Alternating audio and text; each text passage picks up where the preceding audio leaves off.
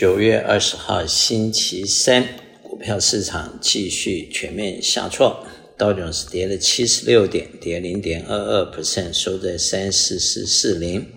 ；SPY 跌了四十一点，跌了零点九四 percent，收在四四零二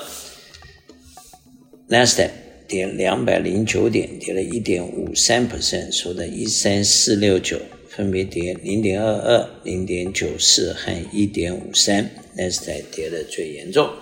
主要是 Federal Reserve 的 After Meeting 以后，虽然没有动利息，如大家所预期的，就是把 Federal 的隔夜拆款率保留在五点二五到五点五，平均五点三七五这个 level，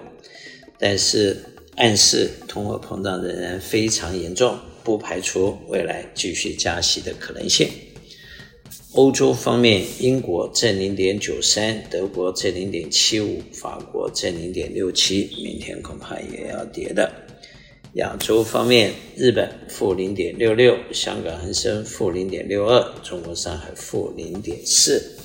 代表恐惧和贪粉的指数跌到四十七，五十三的 percent 悲观，五十七四十七乐观。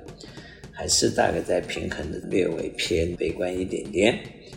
那么美元指数已经升到一百零五点三三，利息不断上升，美元也不断的上升。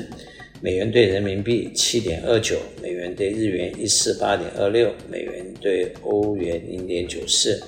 人民币和欧元相对稳定一些，但是日币不断的下挫。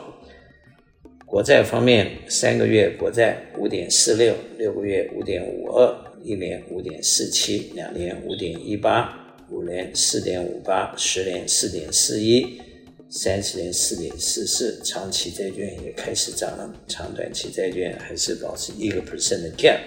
倒挂没有改变。西德州油九十点二八，布兰特油九十三点五三，Natural Gas 两块七毛二，黄金一九三一，然后小麦五百八十八。从呃目前的基本面来看，利息已经到达了高点，但是短时间呃下降的几率不大，而且仍然有可能继续上升，这是第一个坏消息。那么利息上升对债券市场是会打击很大的，同时对企业来说是要靠借贷或者要。借贷比例比较高的企业都是不好的，所以商业房地产或者是一些科技或者 venture capital 要小心。第二个就是公司的获利率今年会保持在两百二十、两百二十五块，没有什么上升。如果利息保持居高不下，那么二零明年的预期二四五到二五零就可能会有问题。第三个就是股票的价位，目前四千四百点左右。大约是股票十九倍到二十倍之间，以今年的两百二到两百二十五。那么十九到二十倍，呃，基本上不是特别高，但是基本上还是在 high side。所以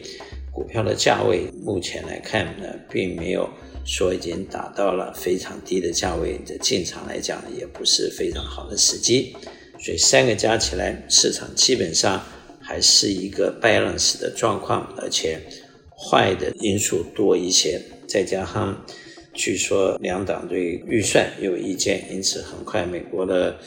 政府又有 shut down 的这个可能性。这个事情没完没了，美国一段时间就来吵一次。那么选举年又到了，因此彼此的斗争和彼此的歧见又会加深。投资人在目前应该要保持一个 balance approach。第一个。要做一个 diversified portfolio，第二个注意到品质管制，第三个要注意到市场的趋势和你的资产的配置，第四个要注意到保住你的本，第五个应该非常注意你的资产的流通性和一些保留。我是肖云祥，我电话七三九八八三八八八，谢谢。